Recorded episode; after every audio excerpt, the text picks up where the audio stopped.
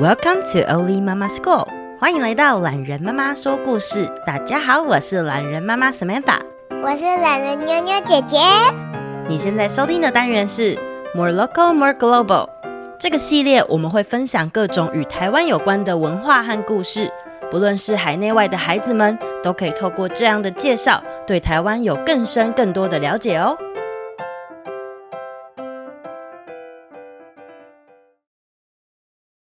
小风神下集改编自台南秀才徐丙丁的作品。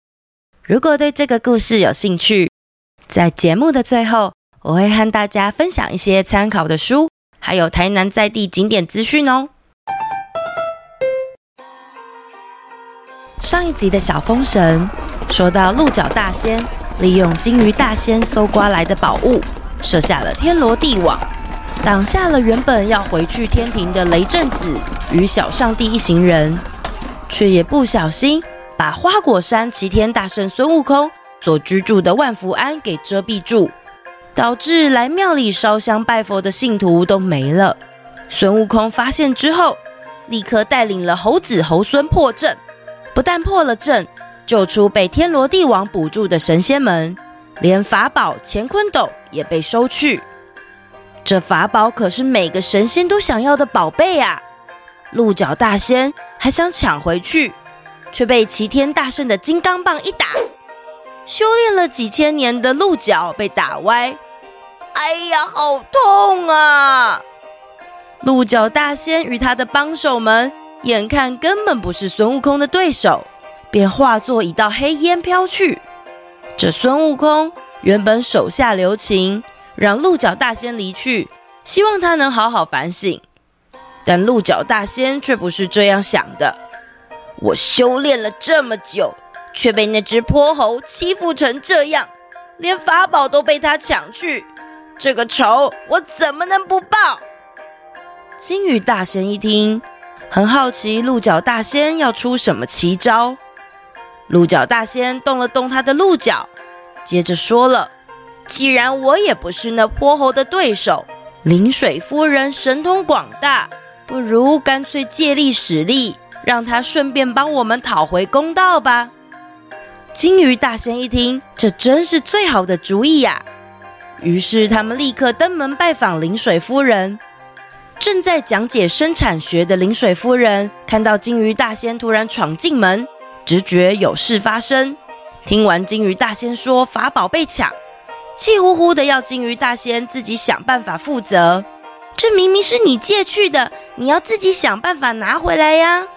金鱼大仙开始找借口，开始说孙悟空之前让其他的小婴儿丢高的事情，根本就是针对了爱护小宝宝的临水夫人。临水夫人越听越糊涂，越听越生气，决定答应金鱼大仙，要来想想怎么把乾坤斗抢回来。把问题丢给临水夫人的金鱼大仙，趁事情已经有人会处理，就和鹿角大仙离开了临水庙，回到泽龟洞，决定继续修炼，储备战斗力。另外一边，被齐天大圣从天罗地网拯救出来的神仙们，开心地准备了各种大鱼大肉、美酒佳肴庆祝。已经在凡间住了好一阵子的齐天大圣，有点好奇天庭现在的样子。于是就问了托塔天王李靖，李靖皱着眉头抱怨着说：“现在的天庭一点都不好。原本瑶池王母办的蟠桃大会是最值得期待的，但是因为通货膨胀，上面说要控制预算，加上前两年要维持社交距离，现在这蟠桃会已经取消了。唉。”齐天大圣，你可真有远见呐！人间现在比起天庭，真是快乐不知道多少倍。小上帝在旁边一听，很惊讶：天庭是怎么变得这么穷困的呢？李靖又继续说了：在人间有新陈代谢，基督教徒死后会上天堂，佛教徒死后会上西天。人间的每一天。都有这么多这么多的人移民上来住，那现在天庭人太多，都变成移民地狱了。雷震子、康元帅、赵元帅，还有哪吒，大家对于这个话题都很有感触，纷纷把自己听到的事情拿出来一一分享。我听说阎王还有打电话问，能不能把地狱的人也移民上来呢？据说啊，地狱的人也太多了。我是听说现在少办活动，神仙啊都居家隔离，很难做错事情被贬去人间呢。大家七嘴八舌的讨论着，突然一阵狂风吹来，把大家的食物还有杯子吹得东倒西歪。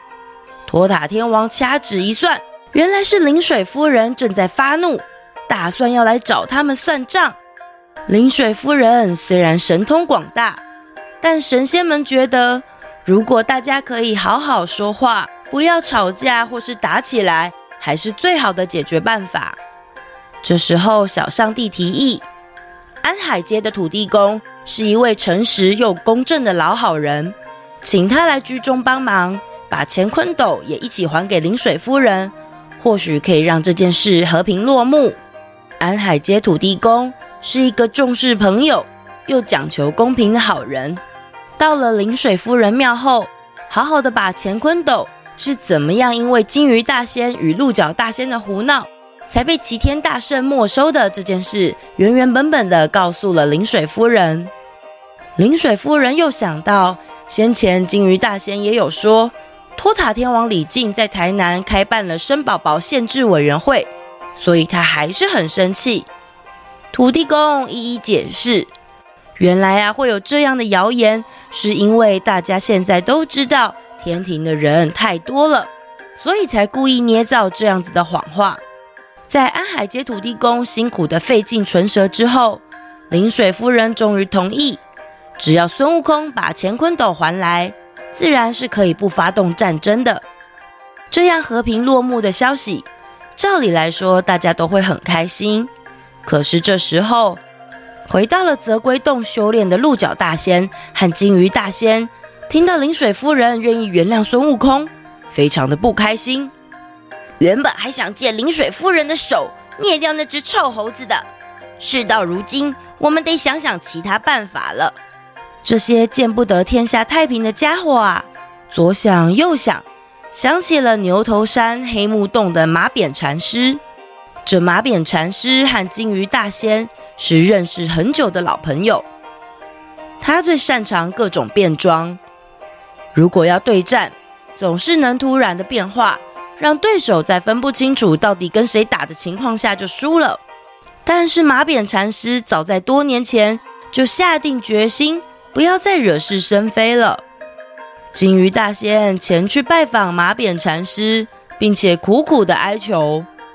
马扁禅师受不了金鱼大仙的拜托，只好化身为火烧婆姐，前去阻挠正要帮忙还乾坤斗的土地公。土地公看到假扮的火烧婆姐出现在路上，心里一阵好奇：“火烧婆姐，你怎么在这呢？”假扮的火烧婆姐回答土地公：“临水夫人担心土地公年纪大，要走太久，特别派自己来接乾坤斗的。”老实的土地公把乾坤斗交出去，想不到才把法宝交给火烧婆姐。这火烧婆姐化为原形，竟然是马扁禅师。马扁禅师要土地公传话给李靖还有孙悟空，想拿回法宝，就来马扁禅师驻扎的马兵营吧。这马扁禅师平时驻扎在马兵营，他守着法宝，等待神仙们来大战。齐天大圣、哪吒、托塔天王纷纷来到，双方激战了数十回合。仍然难分胜负。马扁禅师的神秘法力是使用一道黑幕，把大家的视线遮住，就连齐天大圣的火眼金睛也分辨不出东西。一时间，每个神仙都在想办法，到处去找自己认识的其他神仙帮忙。终于，托塔天王李靖接到了一颗定慧珠与照妖镜，就在马扁禅师再度要使用黑幕的时候。孙悟空拿出定慧珠，一瞬间万丈光芒四射。接着，孙悟空又立刻的使出了照妖镜，往马扁禅师脸上一照，居然照出了一只大青牛。这齐天大圣啊，把青牛压倒在地，准备要斩下他的牛头时，刀下留情！从天上一阵像棉花糖般丰厚吉祥的云朵中，竟落下了太上老君。太上老君过去是齐天大圣、雷震子、李靖等人的师傅，所有神仙看到师傅来，纷纷鞠躬问好。太上老君笑眯眯的把这头大青牛牵过去，用力捶了它几下，并请大家放过这头牛。我今日啊，特别为了这头牛来，以后还有需要用到它的地方，请大家留它一条命，行不行啊？在大家商讨一番之后，决议就让太上老君收回这只牛，也趁这个机会，李靖赶紧向太上老君询问关于小上帝的香火不旺的烦恼。太上老君这次来是奉旨而来，的确就是要解决这个问题。于是啊，有罪的神仙要接受惩罚，而有功劳的神仙则可以在台南选择一个地方盖神庙。托塔天王李靖询问了十方土地，也看好风水，并请工匠鲁班在良辰吉日开始动工。不出一个星期，就打造了一座富丽堂皇的封神庙。太上老君看老实的土地公年纪也大了，特别帮他安排了一场婚礼，迎娶了真正的火烧婆姐。婚礼的宴席上，封神庙张灯结彩，锣鼓喧天，所有的神仙们都来道喜，庆祝土地公的新婚。神仙们之间的恩怨情仇，就在这场热闹的婚礼当中圆满结束了。后记时间：风神庙原本是小风神的风，后来一年一年过去，渐渐的改名为风神庙，变成了一道风吹过来的风。它也是全台湾唯一一间专门在祭祀风神的庙。这座庙同时祭祀着雷公、电母，还有啊一青一红的水神跟火神。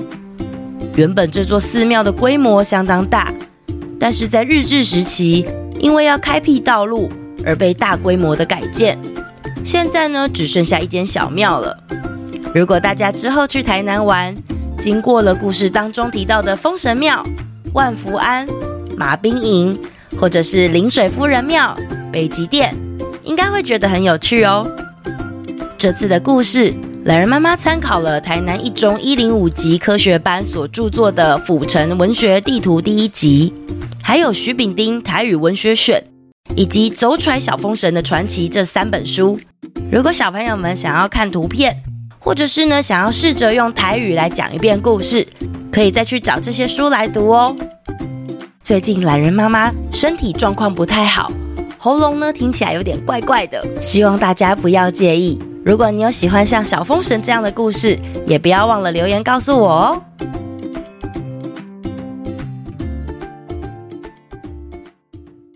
留言时间，Apple Podcast，懒人妈妈你好，我女儿超爱你们的故事，早上起床听，睡前更要听，常常听到不想睡觉了呢。懒人妈妈跟妞妞姐姐的声音都好好听，好可爱，每个故事都能感受到你的用心，尤其是背景音乐跟音效的部分。小安晴的生日快到了，是四月二十二，希望能收到懒人妈妈的祝福，谢谢你们哦，请继续加油。安晴，生日快乐呀！听到妈妈留言，觉得很开心跟很感动，因为像是背景音乐音效，算是我们在录制节目当中。啊、非常用心的一块，觉得努力的地方有被大家注意到，是很大的鼓舞哦。谢谢安晴妈妈的留言，再次祝福你生日快乐。再来是三重糖果吗？我是三年级的依婷，我每次上下课时都一定要听故事，超爱听芭芭拉日记。谢谢懒人妈妈，我要给你一百颗星。谢谢依婷的留言，芭芭拉日记的确很久没有连载了，我们可以期待一下哦。再来，这位是懒人妈妈，你好，我们是圣心点点点，圣心，你的兄弟姐妹叫什么名字？标题打太长，我就没有看到了耶。他们留言说，希望你能念到我们的名字，给你一零零零零零零颗星星，后面就很多星星跟微笑。可以再留言一次吗？因为我看不到你们的呃完整的名字。然后大家记得，如果在苹果留言的时候，标题的部分不用打太长哦。再来这位，最喜欢寿司，我是 Ryan，我很喜欢听懒人妈妈说故事，我要给你好多星星，希望能念到我的留言，谢谢 Ryan，谢谢你的留言呢、我们家的小朋友们也很喜欢寿司哦。再来最后这位，我是五岁的 Jaden，我喜欢听你讲的故事，我爱你。我的生日是一月二十，请你祝我生日快乐，Jaden 啊，你这个时候留言是要我祝你几岁生日快乐呢？不过没有关系，一月二十是生日快乐，四月二十也可以啦。总之祝你天天开心哦。那我们下次见啦，拜拜。